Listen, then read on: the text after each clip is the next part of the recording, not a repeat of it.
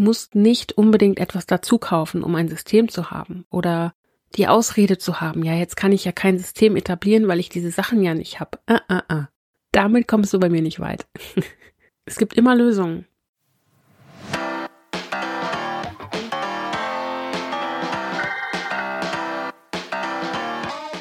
Shift, Loslassen und Leben. Ein Podcast von und mit Kerstin Heinz.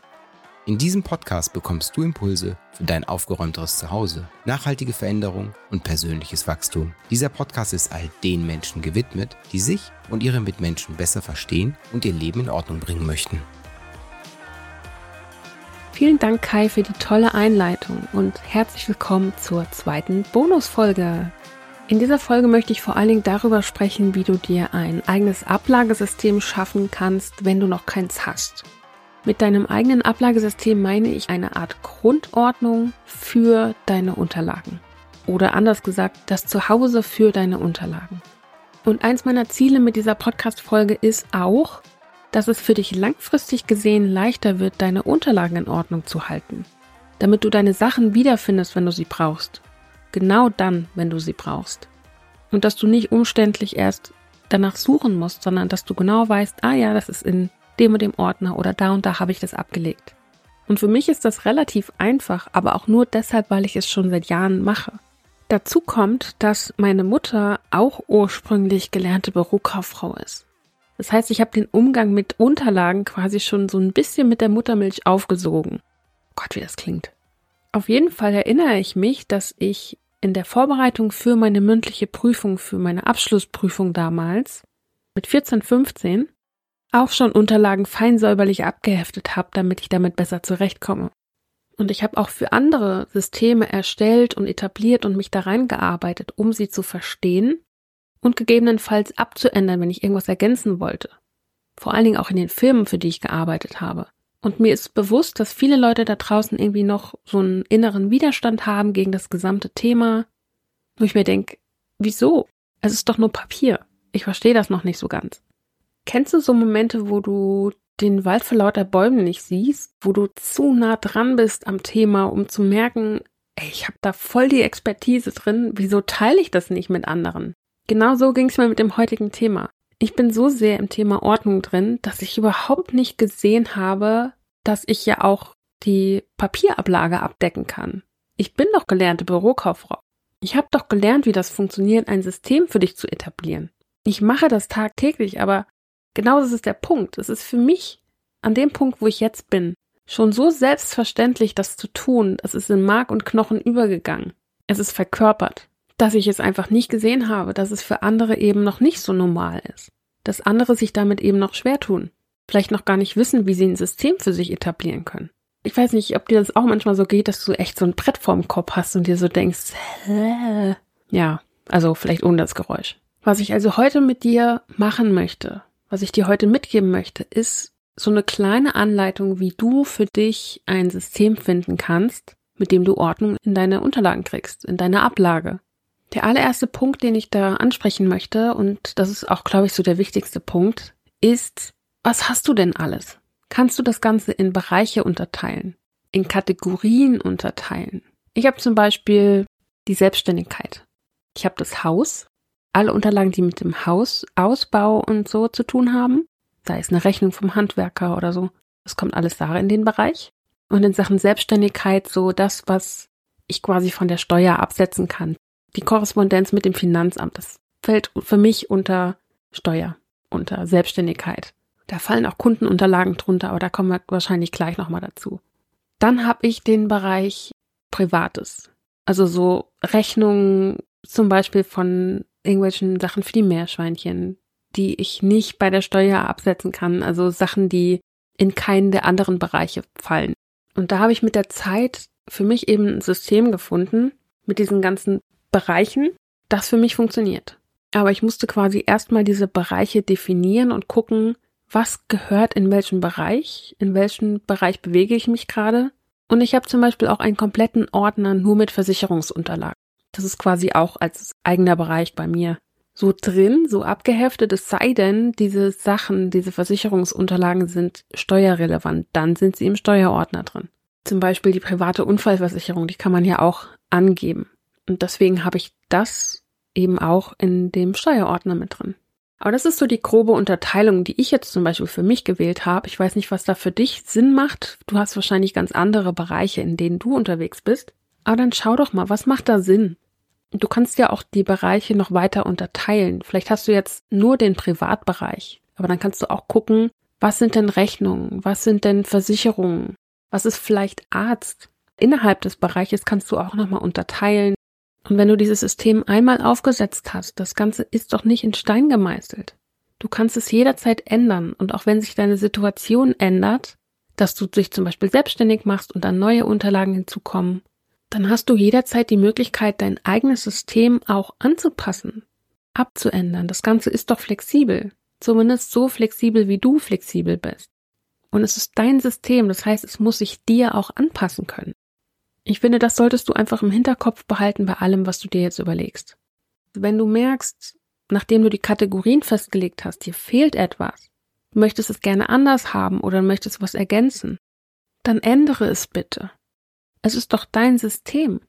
Und das System muss für dich funktionieren, unter allen Umständen. Und deswegen ist es auch ein flexibles System, damit es sich eben jederzeit an deine Bedürfnisse anpassen kann oder an deine Wünsche, an deine Ideen, die du dafür hast. Pass es dir und deinen Bedürfnissen an. Pass es dir an. Das ist mir persönlich wichtig und das möchte ich dir an der Stelle auf jeden Fall noch mit auf den Weg geben. Und nebenbei bemerkt passiert das ganz oft. Dir einen Plan zu überlegen und ihn in der Praxis zu testen, sind eben zwei verschiedene Dinge. Und ich selbst teste meine Systeme auch und passe sie permanent an. Einfach weil es für mich auch notwendig ist. Und ich bin der Meinung, du kannst nicht erwarten, dass du das System einmal aufsetzt und das dann für immer funktionieren wird. Und bei den Kategorien kommt es immer darauf an, welche Unterlagen du schon hast und was es zu sortieren gibt. Arbeite mit dem, was schon da ist. Deswegen ist es natürlich jetzt schwer, einen Tipp zu geben, der dir konkret helfen kann.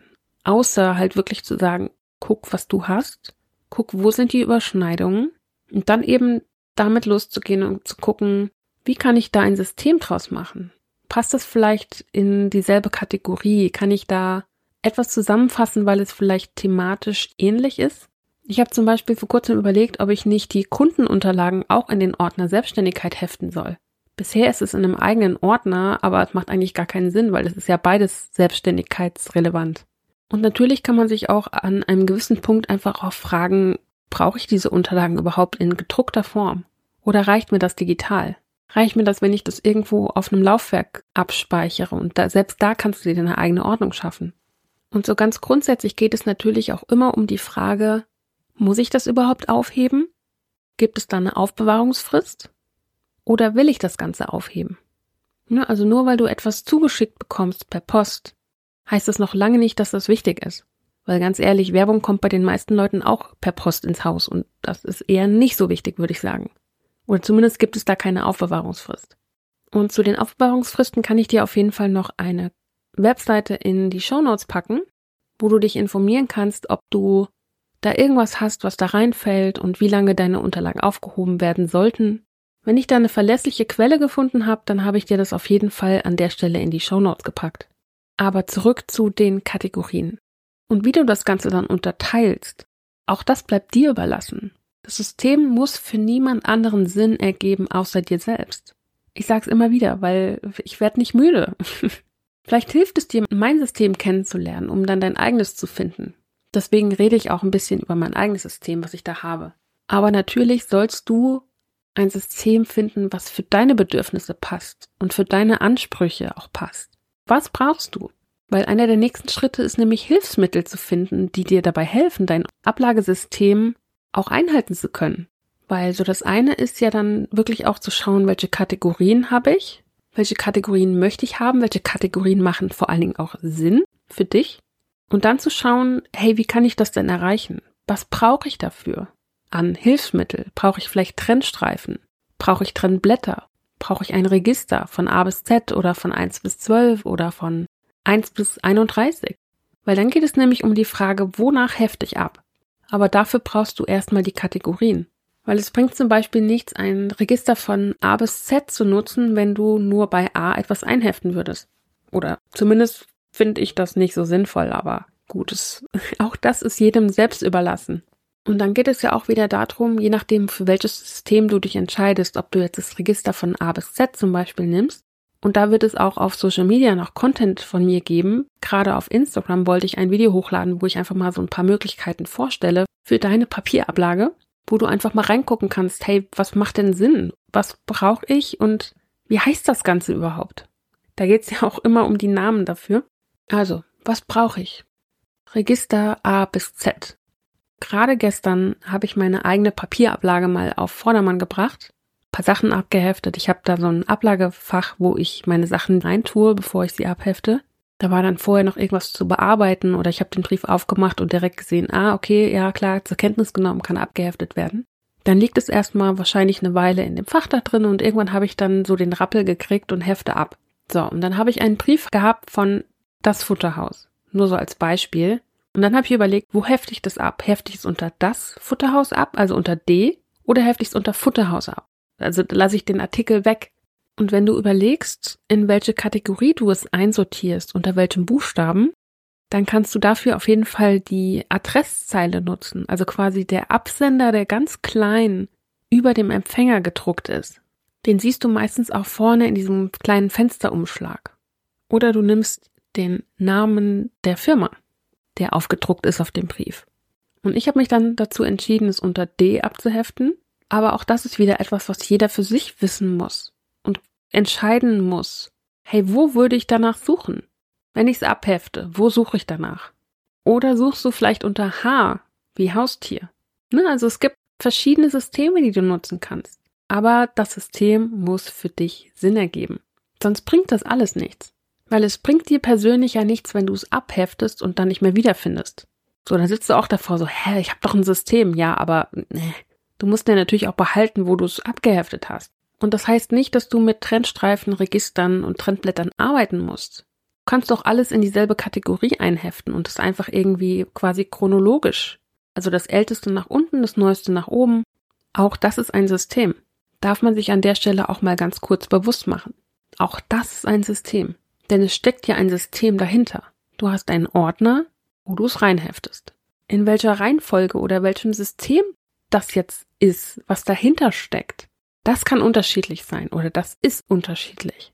Es heftet ja auch nicht jeder so ab wie ich, weil auch nicht jeder die Ausbildung hat wie ich und nicht jeder gelernt hat, dass es aber so und so funktioniert und so und so vielleicht viel besser geht. Wie lange ist das denn her, dass ich diese Ausbildung gemacht habe? Ich habe die Ausbildung 2008 angefangen, 2011 beendet. Oh, rechnen müsste man können. ich habe 2006 die erste Ausbildung in dem Bereich gemacht. Wow, okay, das ist einfach schon mal 17 Jahre her, dass ich die erste Ausbildung in dem Bereich angefangen habe. Das heißt, ich bin schon eine ganze Weile in dem Bereich unterwegs, habe das System für mich getestet. Aber wenn du jetzt gerade damit anfängst, dann bist du halt noch nicht an dem Punkt, dass du schon, was weiß ich, wie viel Erfahrung damit gesammelt hast.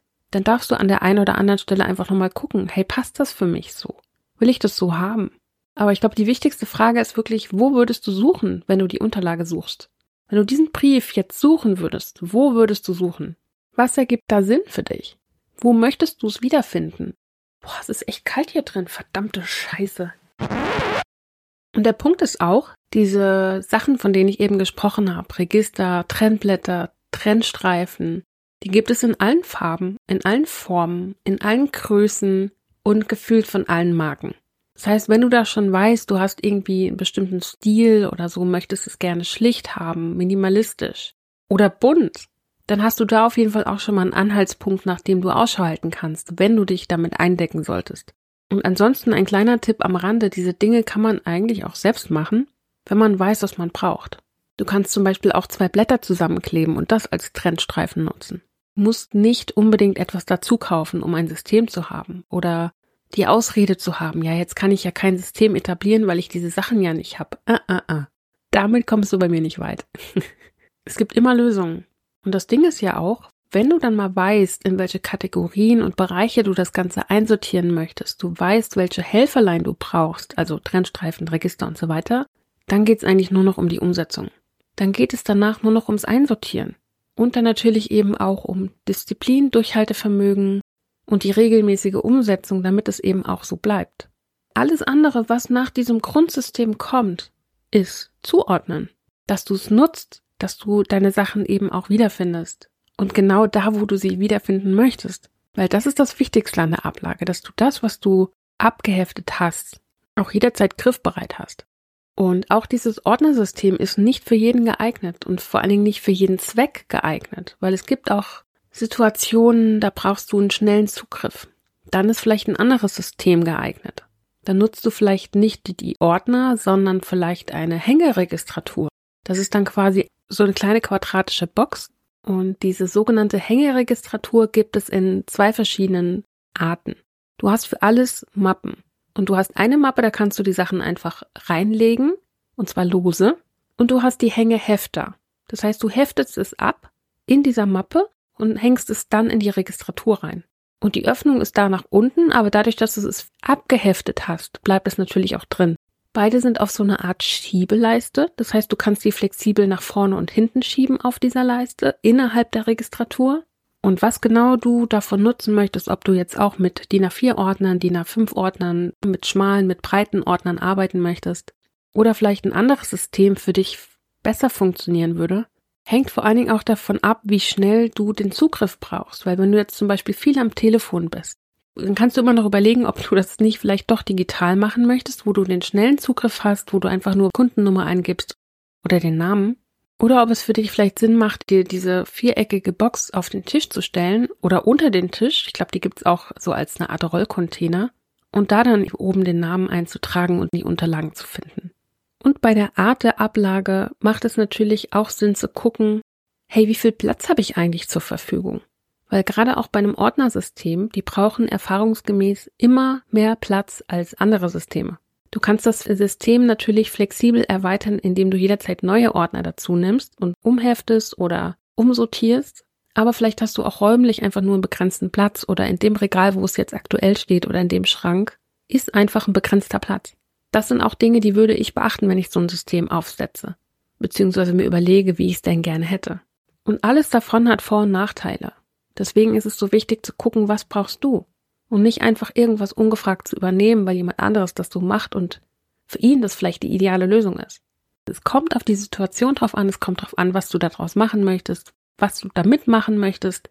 Es ist schwer, da allgemeingültige Tipps zu geben, aber ich wollte dir auf jeden Fall noch mit auf den Weg geben, dass es das auch gibt. Das ist das, was ich auch kennengelernt habe in meiner Ausbildungszeit und natürlich auch danach.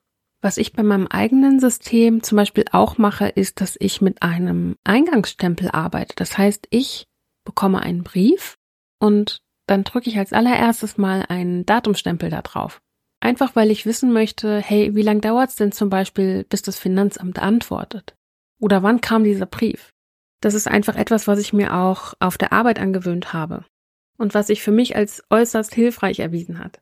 Für mein Ablagesystem ist auf jeden Fall relevant Ordner und die Ablagefächer. Ich habe zwei Ablagefächer, die ich sehr aktiv nutze. Das eine ist quasi so der Posteingang und das, was ich noch zu bearbeiten habe. Und das andere Ablagefach ist nur für das, was ich schon bearbeitet habe und was abgeheftet werden kann.